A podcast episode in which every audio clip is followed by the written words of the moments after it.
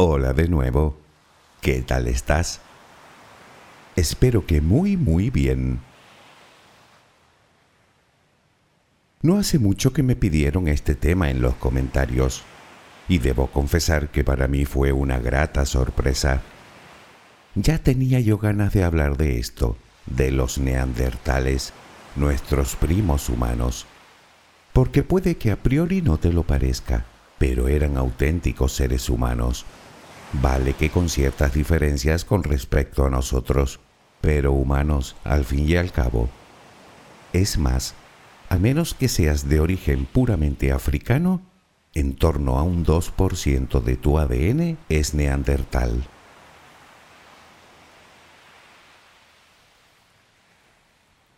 Cuando pensamos en un neandertal, nos suele venir a la cabeza una especie de cavernícola peludo más parecido a un mono que a una persona, tremendamente tosco y bruto, que iba a todos lados con un enorme garrote en la mano, asestando garrotazos a diestro y siniestro, entre gruñido y gruñido. y bueno, la imagen puede tener cierta gracia. De hecho, así pensábamos que eran cuando se descubrieron los primeros fósiles de esta especie a mediados del siglo XIX, pero según hemos podido descubrir, ese estereotipo no se corresponde en absoluto con la realidad.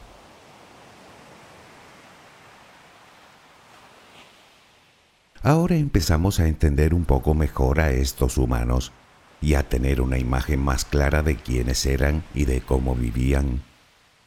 A diferencia de otras especies del género Homo, se trata de una especie completamente desarrollada que vivió en Europa, Próximo Oriente y Asia Central durante más de 300.000 años, hasta que se extinguió, por razones que aún se debaten, hace entre 35.000 y 40.000 años, casualmente poco después de que los humanos modernos llegaran a Europa procedentes de África.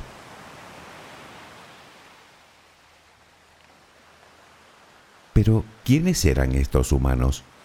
¿Por qué reciben el nombre de neandertales? ¿Cómo eran? ¿Cómo vivían? ¿Qué comían? ¿Cómo se comunicaban? ¿De dónde provenían? ¿En qué se diferenciaban de nosotros? ¿Y por qué se extinguieron? Son muchas preguntas, ¿verdad? Intentaremos dar respuesta a todas ellas y a alguna que otra curiosidad que a buen seguro te sorprenderá. Déjame acompañarte mientras concilias el sueño y hablaremos de esos primos nuestros, los neandertales. Relajemos primero cuerpo y mente. Busca la posición que te resulte más cómoda para dormir, con la que te sientas más a gusto. Recuerda que siempre puedes colocarte boca arriba, con los brazos a los costados y con las piernas ligeramente separadas. Cierra los ojos si aún no lo has hecho. Intenta que los párpados estén lo más relajados posible. Toma aire profundamente por la nariz.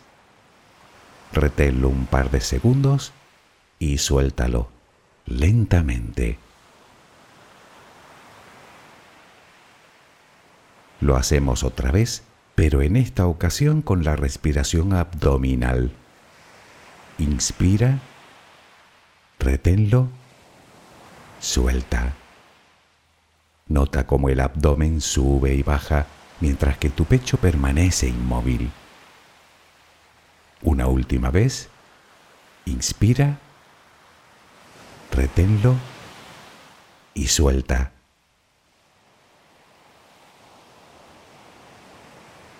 Ahora intenta visualizar el aire que inhalas como si fuera luz. Con cada inspiración entra un poco de luz en tu interior y con cada exhalación sale todo lo que intoxica tu vida, todo lo que contamina tu mente y tu espíritu. Inhalas luz, exhalas malos pensamientos preocupaciones, estrés, ansiedad. Cada vez tu cuerpo se va inundando más y más de esa luz, blanca, serena, purificadora. Poco a poco cada rincón de tu interior se va iluminando hasta que te conviertes en luz. Todo tu cuerpo es luz. Continúa respirando normalmente, sin forzarlo, a tu propio ritmo. Inhalas luz, exhalas luz.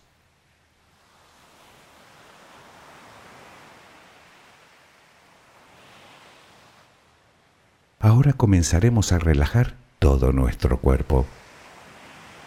Empezamos por los pies. Nota cómo se relajan. El pie derecho. El pie izquierdo.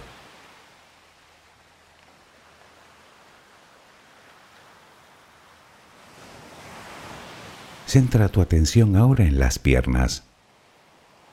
Siente su peso. Tobillos pantorrillas, muslos. Nota cómo se relajan. Pierna derecha, pierna izquierda. Ambas quedan completamente relajadas.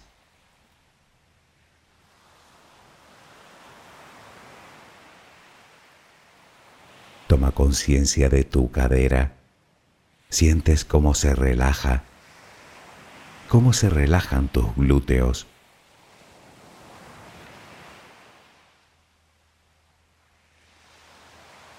Piensa ahora en tu abdomen que sigue balanceándose con cada respiración. Nota cómo se relaja también.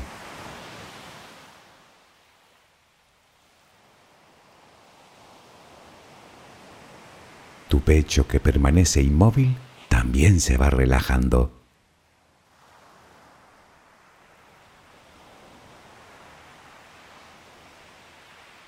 Siente ahora tu espalda.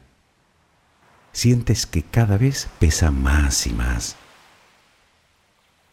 Desde la cadera hasta el cuello, todos los músculos de la espalda quedan completamente relajados. Notas como ya no hay tensión en ella.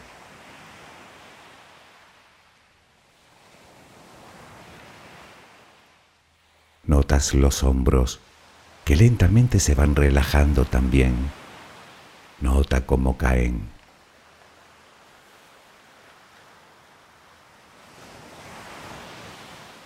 Presta atención ahora a los brazos. Tu brazo y antebrazo derecho. Tu mano derecha. Los dedos de esa mano. Todo queda relajado tu brazo y antebrazo izquierdo, tu mano izquierda, los dedos de esa mano. Notas el peso de ambas extremidades.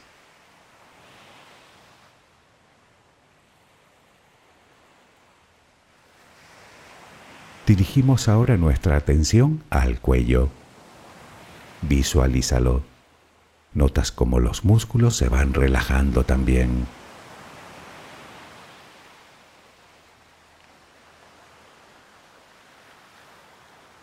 La mandíbula, las mejillas, los labios,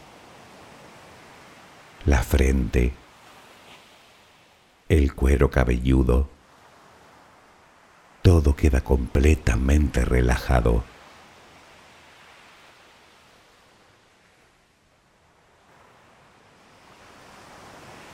Sigue respirando lenta y serenamente. Con cada respiración sientes como tu cuerpo se va relajando más y más.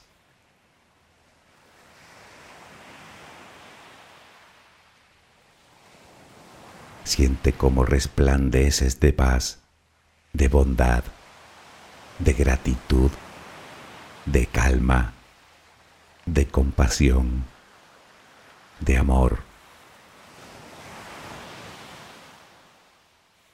Continúa respirando suavemente. Recuerda que ahora eres luz. Solo respira tranquilamente.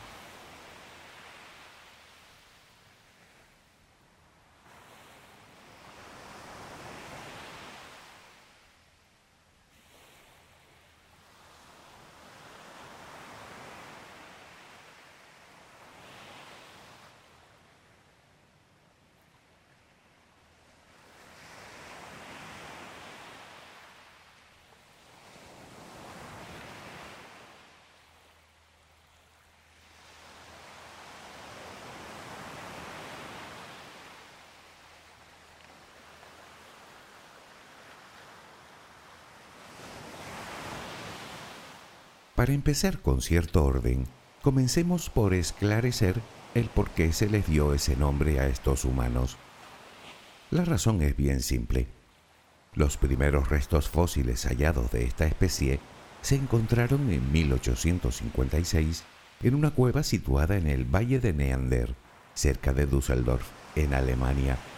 De ahí que recibieran el nombre de Homo neanderthalensis, lo que derivó más tarde en neandertales. Vivieron a finales del periodo Pleistoceno, durante el Paleolítico Medio.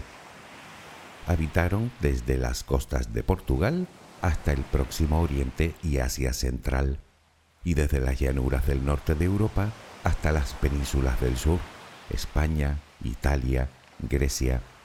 Hoy se piensa que pudieron llegar incluso hasta la costa del Pacífico. Si te preguntas qué hay de África, es precisamente ahí donde aún no se han encontrado restos de estos humanos. Por eso los investigadores creen que nunca llegaron a habitar dicho continente.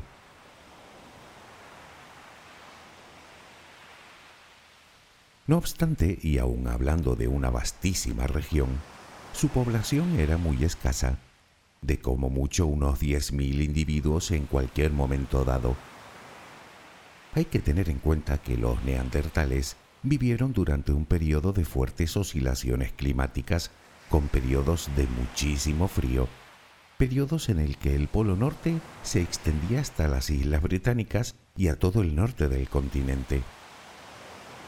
La pregunta es, ¿de dónde surgieron estas personas? Bueno, partamos de la base que muchas de las cosas que sabemos de esta especie humana se desprenden de los numerosos hallazgos arqueológicos y de posteriores estudios genéticos, mientras que otras son, de momento, solo teorías, pues este aspecto es uno de ellos.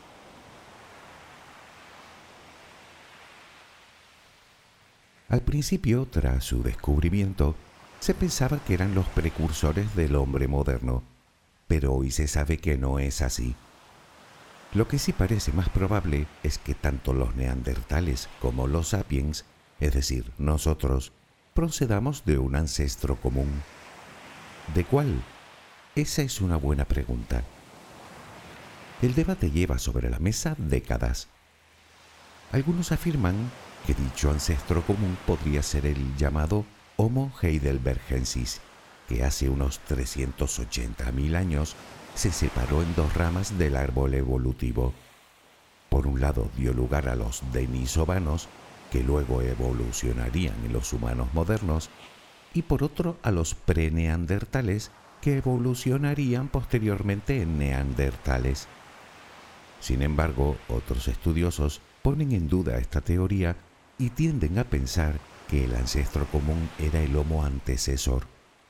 Según esta teoría, algunos de ellos emigrarían a Europa hace entre 500.000 y 800.000 años y tiempo más tarde evolucionarían en neandertales, mientras que los que se quedaron en África posteriormente darían origen a los humanos modernos, que llegarían al continente europeo mucho más tarde, hace entre 40 y 45.000 años.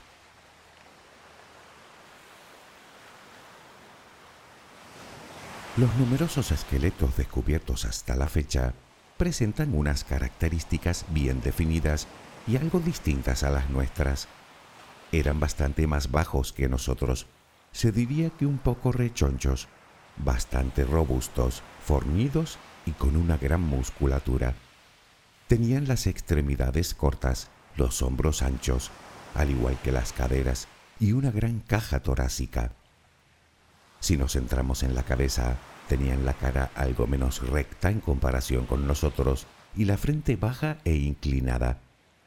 Presentaban narices anchas, mentón pequeño y tenían prominentes arcos superciliares. Ya sabes, el hueso frontal donde están las cejas. Este modelo anatómico parece indicar que estaban perfectamente adaptados a un clima especialmente frío.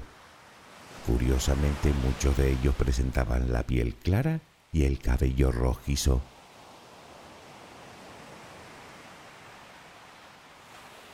Otra característica de estas personas es que tenían una capacidad craneal más o menos como la nuestra, incluso algo mayor. Lo que por otro lado no quiere decir necesariamente que fueran más inteligentes que nosotros, aunque tampoco es que fueran particularmente tontos. De hecho, eran más sofisticados de lo que se pensaba, aunque sin llegar, eso sí, a la sofisticación adquirida por el hombre moderno. En cualquier caso, parece ser que el tamaño de los lóbulos temporales, la parte del cerebro que se relaciona con el lenguaje, la memoria y las relaciones sociales, era menor que en el cerebro de los humanos modernos. Con base a este dato y apoyado por distintos hallazgos, parece ser que no eran precisamente propensos a relacionarse con otros individuos de fuera del grupo. De hecho, y aquí va otra curiosidad, un extenso estudio ha revelado que las personas con una mayor carga genética neandertal en su ADN tienden a socializar menos que las personas que tienen una carga menor. Digamos que sienten mayor aversión hacia los extraños y tienen una mayor tendencia hacia el nerviosismo y la ansiedad social. Pero eso no es todo. También se sabe que el aporte neandertal en nuestro genoma nos ha aumentado la tendencia a las adicciones y a la depresión, además de una mayor sensibilidad de nuestra piel a los rayos solares.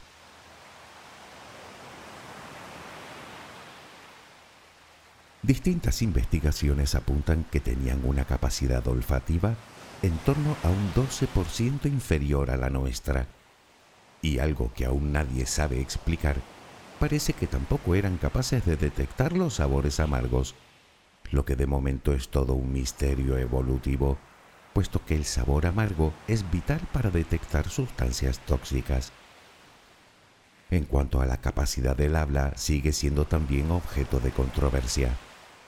Para algunos, su laringe muestra que estaba lo suficientemente desarrollada como para emitir determinados fonemas, aunque estos debían ser bastante más limitados que en el caso del hombre moderno, debido precisamente a la ubicación de este órgano, situado algo más arriba.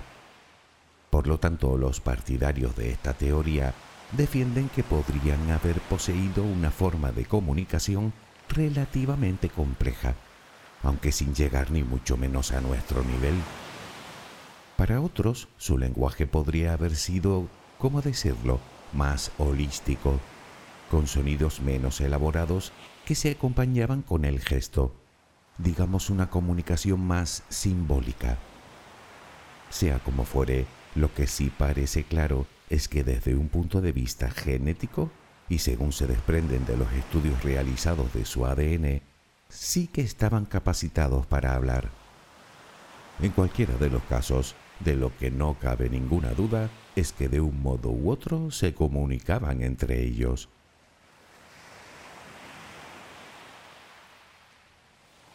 Los neandertales eran cazadores recolectores. Vivían en pequeños grupos de entre 15 y 30 individuos, lo que llaman clanes, todos pertenecientes a una misma familia. Las condiciones de vida para esta gente eran de todo menos fáciles. Eran nómadas y cada clan abarcaba una gran extensión de territorio. En cada territorio existían determinados lugares, generalmente cuevas o refugios naturales, a los que acudían regularmente y que iban alternando en función probablemente de la época del año, según el clima y la abundancia de alimentos. No obstante, para ellos no eran solo refugios contra la lluvia o el mal tiempo.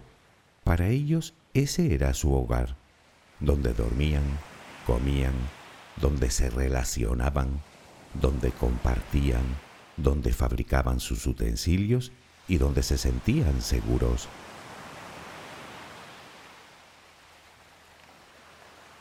Existen evidencias que apuntan a que de vez en cuando los distintos clanes se encontraban en lugares concretos e intercambiaban conocimientos y experiencias. Todo indica que los grupos eran bastante cerrados. Sin embargo, en esos encuentros compartían algo más, por pura supervivencia, con el fin de crear diversidad genética y no caer en la endogamia. Me refiero a mujeres jóvenes que emigraban, por así decirlo, a otros grupos con los que más tarde formarían nuevos clanes. Por contra, y según parece, los hombres siempre permanecían en el mismo clan.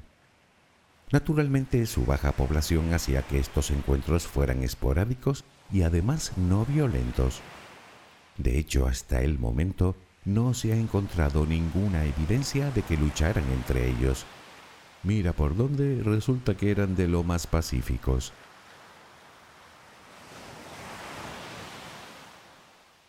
Dentro del clan existía cierta estructura social. Aún no se sabe hasta qué punto, pero sí se sabe que las tareas estaban más o menos definidas. Unos eran especialistas en la casa, otros recolectaban, otros curtían las pieles y otros eran los encargados de fabricar herramientas, en lo que adquirieron, por cierto, gran maestría. Las hacían tanto de piedra como de hueso como de madera. La diferencia con otras especies de homínidos anteriores es que por primera vez cada herramienta cumplía una función específica. Unas servían para cortar, otras para golpear, otras como yunques y otras para cazar. Su arma preferida eran las lanzas de madera.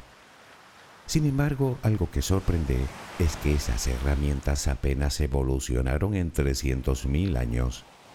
Prácticamente eran las mismas desde que aparecieron hasta su extinción. Solo se puede ver cierto desarrollo hacia el final de su existencia, según algunos debido a la influencia del hombre moderno, o como llaman a los primeros humanos modernos europeos, cromañones, con los que convivieron en los mismos territorios durante miles de años y con los que tuvieron algo más que palabras. De hecho, se hibridaron, dando lugar a sujetos fértiles.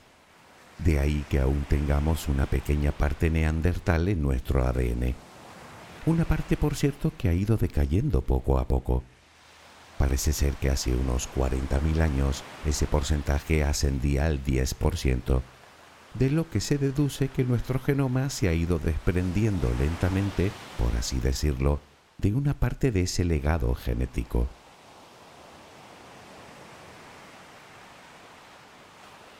Durante mucho tiempo se pensaba que estos humanos eran solo carnívoros, pero otros hallazgos arqueológicos han demostrado que eran omnívoros es decir, que comían de todo, dependiendo naturalmente de la disponibilidad local. Hoy sabemos que comían diversas plantas, cereales, frutas y pequeños animales como patos, tortugas o conejos.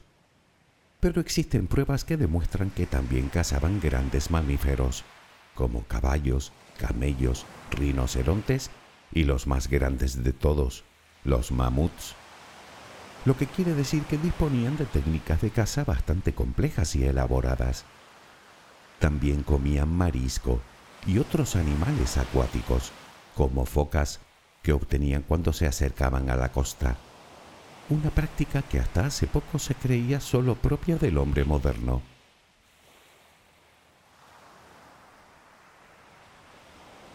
Debido a las bajas temperaturas, utilizaban las pieles de los animales que cazaban para cubrirse y abrigarse, y además dominaban el fuego, y no solo lo usaban para calentarse, sino para cocinar los alimentos. Existen evidencias claras de que cuidaban de sus enfermos. Incluso utilizaban determinadas plantas como remedios medicinales contra el dolor o incluso para aliviar distintas enfermedades, más o menos como lo hacen hoy las tribus más aisladas del planeta.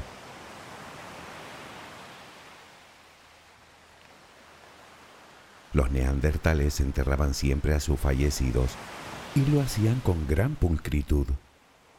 Y lo que es aún más revelador, probablemente con algún ritual o ceremonia de por medio. Y es que hasta hace relativamente poco se creía que no tenían capacidades simbólicas y espirituales, pero sí que las tenían. En algunas cuevas habitadas por ellos se han encontrado cráneos de grandes animales probablemente conservados como trofeos de caza, para los que reservaban espacios específicos dentro de la cueva con ese fin.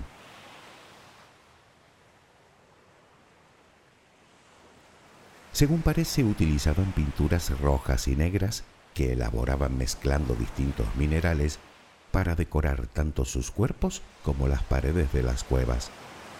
De hecho, se han encontrado algunas pinturas rupestres realizadas por ellos, obviamente no son como las que haría más tarde el hombre moderno, con escenas de animales o de caza, sino mucho más simbólicas, compuestas de figuras geométricas. Lo que no se sabe aún es la finalidad de dichas pinturas. Podrían ser simples símbolos enmarcados en determinados rituales, aunque cada vez se tiende más a pensar que podrían ser algún tipo de comunicación gráfica, es decir, información que o bien querían recordar o bien querían transmitir a otros clanes. En cualquier caso, queda probado que las primeras manifestaciones artísticas de la historia no fue obra del Homo sapiens, sino de los neandertales.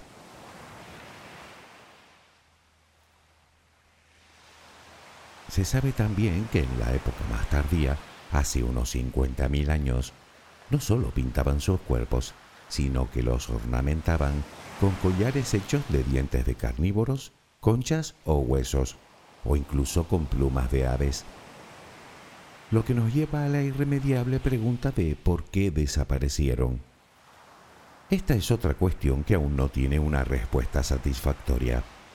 La teoría tradicional alude a la competencia por los recursos entre las dos especies, en la que los neandertales, como era de esperar, resultaron los perdedores. Sin embargo, probablemente no fuera esa la única causa. Podríamos sumar otras, como un cambio en el clima al que no supieron adaptarse, o distintas enfermedades transmitidas por los humanos modernos. Si a esto añadimos su escasa población y sus patrones de comportamiento, viviendo en grupos pequeños y aislados, y puede que con una capacidad de prevenir el futuro sensiblemente menor que los cromañones, tal vez nos sorprenda tanto que terminaran por desaparecer.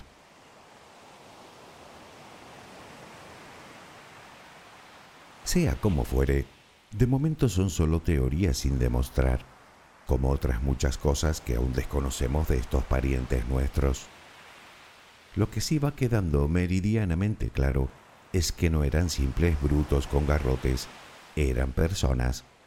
Personas que conocían su territorio a la perfección y que estaban muy bien adaptados al duro medio en el que vivían. Personas con emociones y sentimientos. Personas tenaces, generosas, que cuidaban de los suyos, que compartían, que se protegían unos a otros, que se querían, que reían, que lloraban, que sentían personas que tenían su propia cultura, capacidad de pensamiento abstracto y cierto grado de espiritualidad. Personas en muchos aspectos muy parecidas a nosotros y desde luego tan humanos como nosotros. Buena gente estos neandertales, ¿no te lo parece a ti? Espero que mañana tengas una maravillosa jornada. Que descanses. Buenas noches.